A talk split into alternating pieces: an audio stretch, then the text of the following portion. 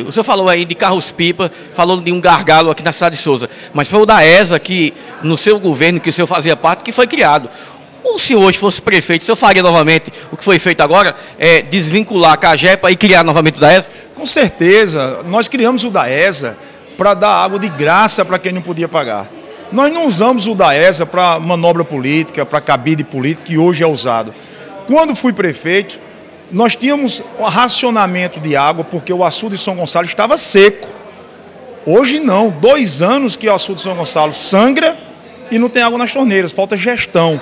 Eu faria a mesma coisa, porque nós temos como resolver o DAESA. O DAESA tem como colocar água nas torneiras de Souza, é fácil colocar água, só precisa querer, só precisa buscar tanto equipamento como pessoas que planejem, porque quando saí da prefeitura eu deixei todo o projeto estrutural de esgotamento sanitário e de água de toda a cidade feita, entregue da Secretaria de Planejamento. Então, o que falta é colocar em prática, o que falta é vontade, o que falta é coragem. E o que nós estamos vendo em Souza é um fim de governo melancólico, triste, e a gente fica consternado com o que está acontecendo com a nossa população.